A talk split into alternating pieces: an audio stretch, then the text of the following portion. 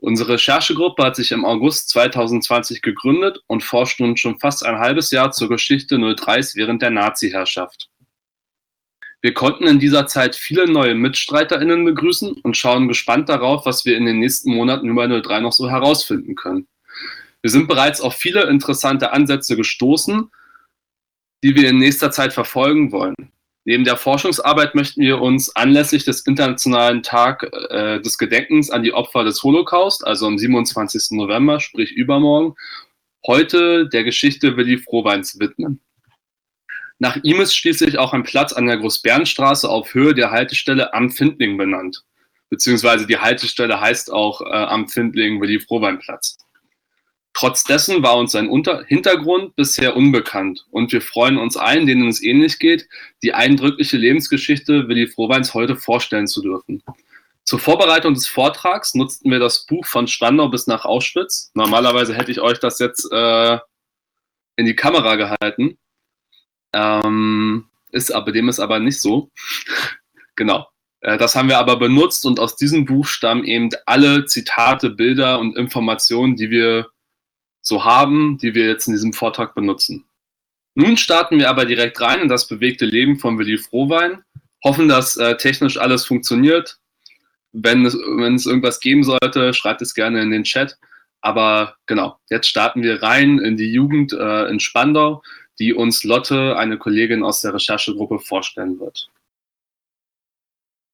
Willi Frohwein wurde am 27. März 1923 in Berlin-Spandau geboren. Er wuchs in einer Arbeiterfamilie auf und hatte drei Geschwister. Seine Mutter war Katholikin. Sein Vater war aber aus der jüdischen Gemeinde ausgetreten, um seine Mutter heiraten zu können, weil er sonst nicht kirchlich geklappt hätte. Sein Alltag, der von Willi Frohwein und der seiner Familie, war aber von keinerlei jüdischen Ritualen geprägt. Er selbst sah sich auch überhaupt nicht als Jude. Er war katholisch getauft, nahm an der Kommunion teil, ging auf eine katholische Knabenschule und war bei den katholischen Pfadfindern aktiv. 1935 veränderte sich aber alles schlagartig für ihn. Die Pfadfinder lösten sich auf und durch die Nürnberger Rassengesetze durfte er an keine andere Jugendverbände eintreten. Durch einen Fragebogen, den die Mutter für die Schule ausfüllen musste, wurde nun auch öffentlich, dass er Halbjude war. Seine Mitschüler, mit denen er sich alle echt gut verstanden hatte, wandten sich von ihm ab und riefen ihm auf dem Schulhof nach, halb und halb ist auch einer. Darüber war er natürlich zutiefst schockiert. Nach der Nazi-Gesetzgebung war er ein Mischling ersten Grades und somit durfte ihm keine Lehrstelle vermittelt werden. Schließlich fand er zum Glück aber doch eine, als Wäscher und Plätter bei Herrn Kirchhof. Einige Frauen aus dem Haus riefen bei ihm an, also bei Herrn Kirchhof, und sagten ihm, dass Willi Frohwein Halbjude sei. Herr Kirchhof ignorierte das jedoch und sagte auch der Belegschaft zum Glück nichts, worüber Willi Frohwein natürlich sehr dankbar war. Ihm war es aber auch verboten, einen Lehrabschluss zu machen. Er war bei den Nazis nur als Hilfsarbeiter vermerkt, also konnte er keinen Meister machen. Aber er lernte alles für einen Meister, nur hatte halt keinen Abschluss. Im Februar 1942 bekam er dann eine Dienstverpflichtung für eine Munitionsfabrik der Nazis. In dieser Zeit verschwanden aber auch immer mehr jüdische Bekannte. Und diese starben laut den Nazis an Herzversagen und Lungenentzündungen in Oberschlesien. Das glaubte Willi Frohmann aber nicht, denn als er sie das letzte Mal gesehen hatte, waren sie alle noch kerngesund gewesen. In der Munitionsfabrik verfälschte er Arbeit und wurde sogar dreimal in Folge beim Treuhänder vorgeladen. Und dabei erhielt er auch Drohungen. 1900 1942 im Juni fasste er schließlich den Entschluss, nach der dritten Vorladung ins Ausland zu fliehen. Ich zitiere jetzt Willi Frohwein. Zeitgleich mit der Nachforschung, wer jüdisch versippt ist, wurde auch der Pfadfinderverein aufgelöst. Jetzt hatte ich gar keinen mehr. Es gab nur noch einen Jugendverein, das waren die Pümpfe, also das Jungvolk und die HJ. Ich war damals im Sinne der Nazi-Gesetzgebung Mischling ersten Grades. Das bedeutete auch, dass ich keine Lehrstelle antreten konnte, weil mir keine Lehrstelle vermittelt werden durfte. Mir ist es trotzdem gelungen, bei einem Wäscher als Wäscher und Plätter anzufangen. Das ist der Traumberuf eines jeden Jungen, Wäscher und Plätter zu werden. Ich war aber zufrieden, so wie heute die jungen Leute zufrieden sind, überhaupt eine Lehrstelle gefunden zu haben. Willi Frohweins Entschluss stand fest. Er wollte Deutschland verlassen. Er hatte seine Koffer gepackt und niemandem, nicht, mal, nicht einmal seiner Mutter, von seinen Plänen erzählt. Auf der Arbeit hatte er sich krank gemeldet. Mit dem Zug fuhr Frohwein nach Lindau am Bodensee und von dort weiter mit einem Dampfschiff nach Konstanz. Als er sich gerade in Richtung der Schweizer Grenze aufmachen will, wird er von einem Polizisten der geheimen Staatspolizei kontrolliert. Ich zitiere jetzt Willi Frohwein. An der Anliegestelle auf der linken Seite vom Rhein, also dort, wo die Schweiz ist, habe ich mich gleich nach links gehalten, genau auf die Schweizer Grenze zu. Da kam mir so ein Bulle hinterher. Der brüllte mir über den ganzen Platz hinterher: Hallo, hallo! Ich dachte, du kannst mich mal, ich heiße nicht Hallo. Dann kam er angehechelt, zu meiner großen Schadenfreude. Aber als er dann die Hundemarke Geheime Staatspolizei zog, da war meine Freude schon im Eimer. Da habe ich mächtig Angst gehabt. Was machst du denn nun? Aber man glaubt gar nicht, was Angst für Kraft verleiht. Helden werden nicht geboren. Die werden aus Angst ums eigene Leben zu Helden. Willi Frohwein an einer anderen Stelle. Ich bin dann auf den offiziellen Grenzübergang zugegangen. Das war so eine Brücke wie eine Scheune, so überdacht. Ich stand da an der Grenze und da kam einer, der sah aus wie eine Dogge. Nur der Sabber hat gefehlt. Er kam auf mich zugeschossen und fragte, was willst du hier? Ich antwortete, ich bin aus Berlin und wollte mal eine Grenze sehen. Deshalb bin ich ja hierher gekommen. Ich habe in meinem Leben noch keine Grenze gesehen. Deine Kennkarte. Ich gab sie ihm und habe gezittert innerlich. Da kam er wieder und drückte mir die Kennkarte in die Hand. Also wusste ich, dass ich noch nicht zur Fahndung ausgeschrieben war. Er sagte zu mir, lass dich hier nie wieder sehen. Eine freche Schnauze hatte ich immer, so habe ich ihm gesagt, na, wenn ich mir hier die Grenze ansehe, davon wird sie ja auch nicht kaputt gehen. Das konnte ich mir nicht verkneifen. Oder geht sie davon etwa kaputt? Am 19. August 1942 äh, versucht Frohwein schließlich die Flucht über den Rhein. Bei dem Fluchtversuch wird er gefangen genommen.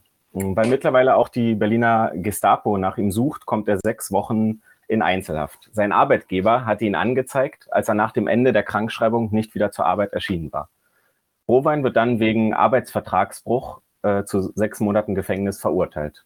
Der Vorwurf des Passvergehens konnte ihm nicht nachgewiesen werden, da er ja nur am Rheinufer gestanden hatte. Frohwein wird in das Jugendgefängnis in Graz verlegt. Nach der Haft muss er noch einmal zum Verhör bei der Berliner Gestapo. Die schicken ihn für vier Wochen in ein Arbeitslager in der Wuhlheide. Dann wird er mit anderen Arbeitern zum Transport nach Oberschlesien aufgerufen. Ich zitiere Willi Frohwein. Ich bin vier Wochen in die Wuhlheide gekommen. Das war ein Arbeitslager. Wir hatten dort die Aufgabe, zerbombte Betriebe aufzuräumen und alles, was dort noch brauchbar war, rauszusuchen.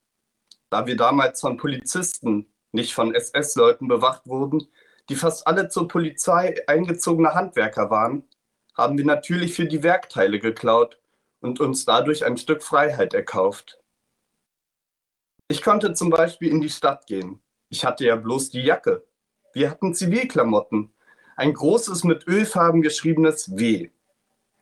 Die Jacke habe ich ausgezogen und bin dann auf den Markt gegangen. Einige Mithäftlinge hatten noch ein bisschen Geld. Dann haben wir, habe ich eingekauft. Ich hätte ja tönen können. Da hätten sie gar nichts gegen machen können, wenn die mich so rauslassen. Aber wo sollte ich hin? Ich hatte keinen Ausweis. Ich hatte kein Geld. Und nach Hause konnte ich auf keinen Fall. Also habe ich gedacht, die paar Wochen kriegst du rum. Ich war ja noch so blöd und habe das geglaubt. Äh, Im Lager lernte er den Wiener Komponisten Stiller kennen. Die beiden freundeten sich an und werden zusammen nach Auschwitz III in das Konzentrationslager Monowitz der IG Farben transportiert. Frohwein ist damals 20 Jahre alt. Beide leiden sehr unter der anstrengenden, unmenschlichen Arbeit. Stiller ist verzweifelt. Ihm machen die Umstände so sehr zu schaffen, dass er sich schließlich das Leben nimmt. Sein Tod war ein schwerer Schlag für Frohwein. Ihm, seinem Freund, immer wieder Mut zu machen, war für Frohwein eine wichtige Aufgabe gewesen, die auch ihn am Leben hielt. Frohwein erkrankt an einer Bindegewebsentzündung und wird in den Krankenbau verlegt. Von dort kommt er zurück in das Stammlager in den sogenannten Schonblock. Zweimal entgeht Frohwein nur knapp der Selektion in, in die Gaskammern von Birkenau. Seit Frohwein wusste, was ihn dort erwartete, wollte er nicht mehr leben.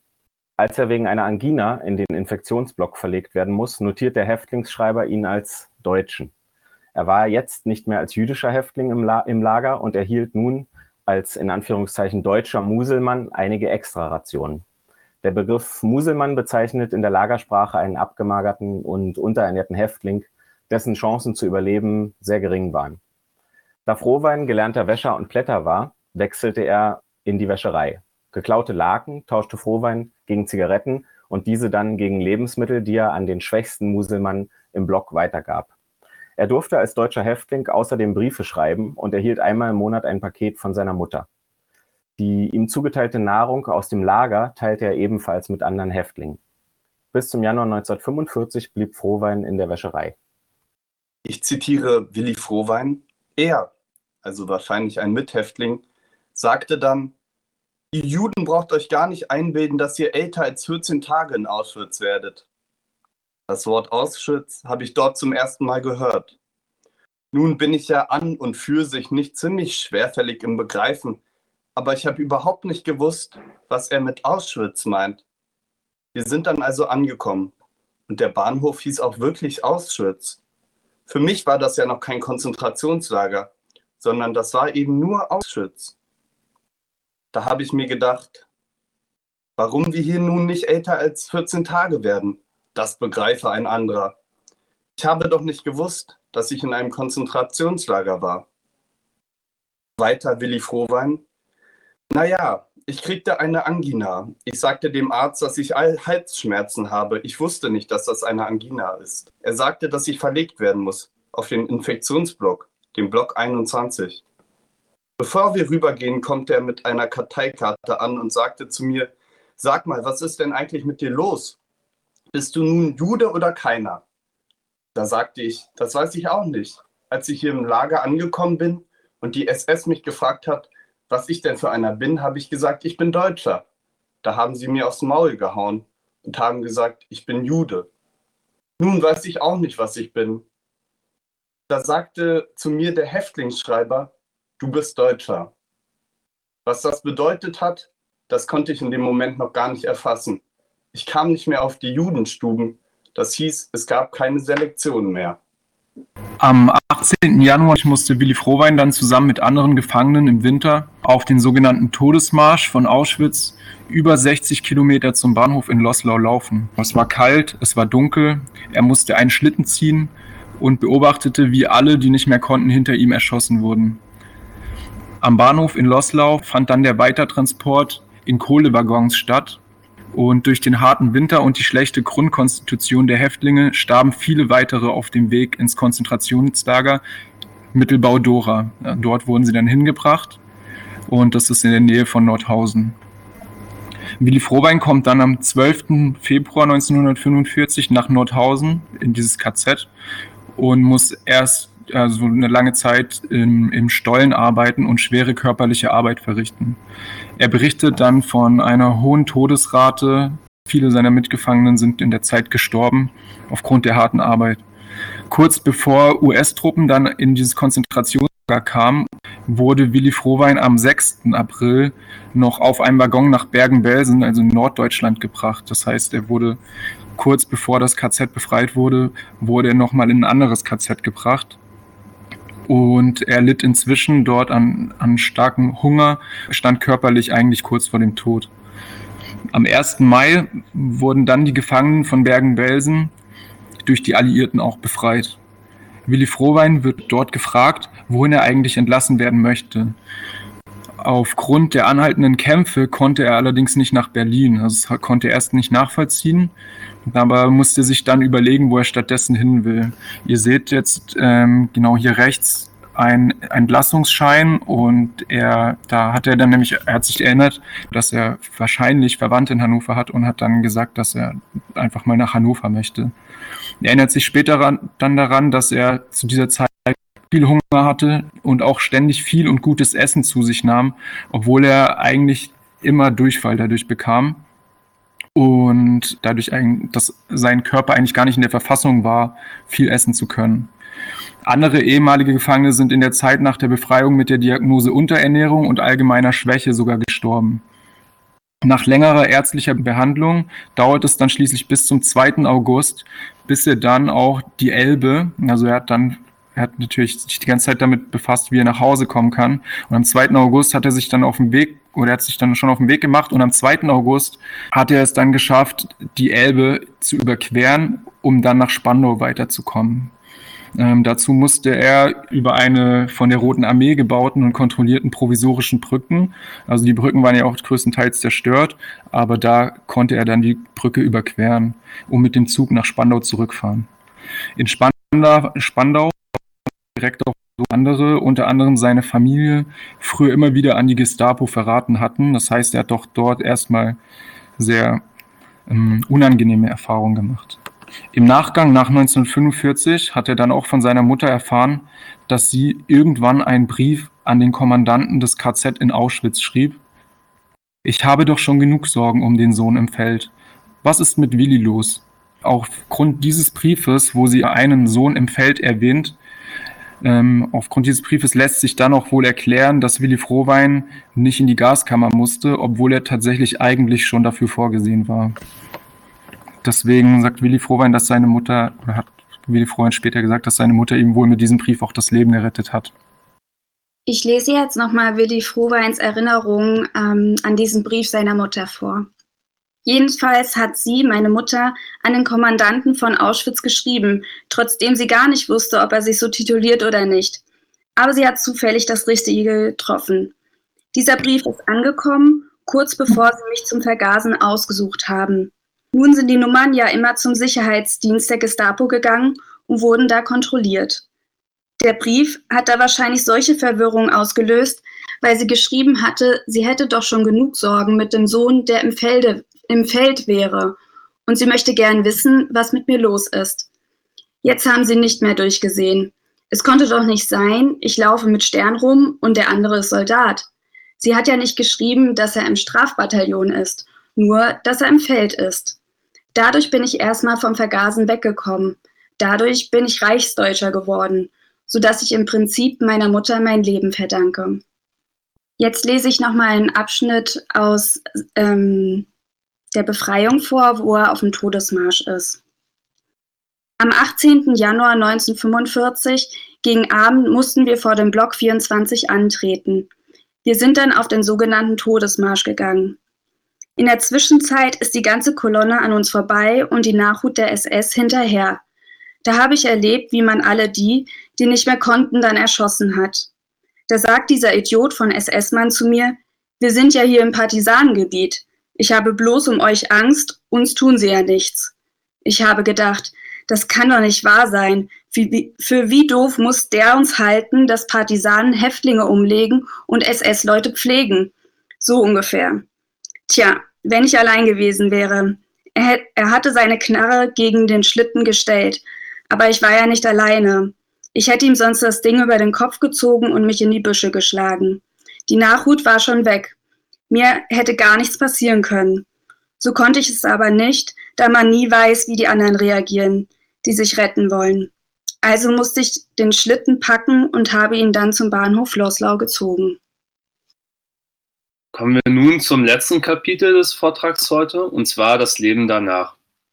Patrice hat ja schon angesprochen, dass Willi Frohwein dann 1945 nach Spandau zurückkehrte und auch dort wieder auf eine ja, Familie im Haus traf, die früher ihn und seine Familie immer an die Gestapo verraten hatte. Er traf für sich die Entscheidung, die ersten gut 20 Jahre nach diesen schrecklichen Erlebnissen nicht über das äh, zu sprechen, was er erlebt hatte. In, in dem Buch schreibt er, dass er das verdrängen wollte. Er wollte leben. Er war 45 nach der Befreiung, 22 Jahre und hatte durch, durch Krieg, Verfolgung und äh, die Aufenthalte in diversen KZ-Lagern ja seine ganze Jugend in eigentlich ziemlich schrecklichen Zuständen verbracht. Von 1945 bis 1947 äh, wird Willi Frohwein oder leidet Willi Frohwein noch unter den, körperlich vor allen Dingen auch unter den Gefangenen unter den Folgen der KZ-Gefangenschaft. So war er an Tuberkulose erkrankt und hatte ein chronisches Herzleiden. Gleichzeitig wird er aber auch als Opfer des Faschismus anerkannt. Das ging bei ihm relativ schnell, weil er noch ähm, Dokumente aus dem KZ Auschwitz, äh, aus diesem Infektionsblock zum Beispiel, und damit konnte er sehr schnell glaubhaft machen, dass er wirklich ähm, ja, im KZ gewesen ist. Und zu seiner beruflichen Zukunft ähm, ist zu sagen, dass er dann äh, ab 47 den Entschluss gefasst hatte, Kriminalkommissar zu werden und sich dann eben auch in, in Westen, also in der sozusagen dann kommenden BRD darauf beworben hatte, Kriminalkommissar zu werden. Allerdings wurde er abgelehnt. Ähm, er beschreibt das so, dass er abgelehnt wurde, weil er im KZ war, da er so eine Frage gestellt bekommen hatte beim Einstellungsgespräch, ähm, wo er ja die Zeit im Krieg dann verbracht hätte und da hat er gesagt, naja, er war im KZ, er war jetzt nicht an irgendeiner Front und ähm, genau, infolgedessen, so beschreibt er es, wird er dann auch abgelehnt.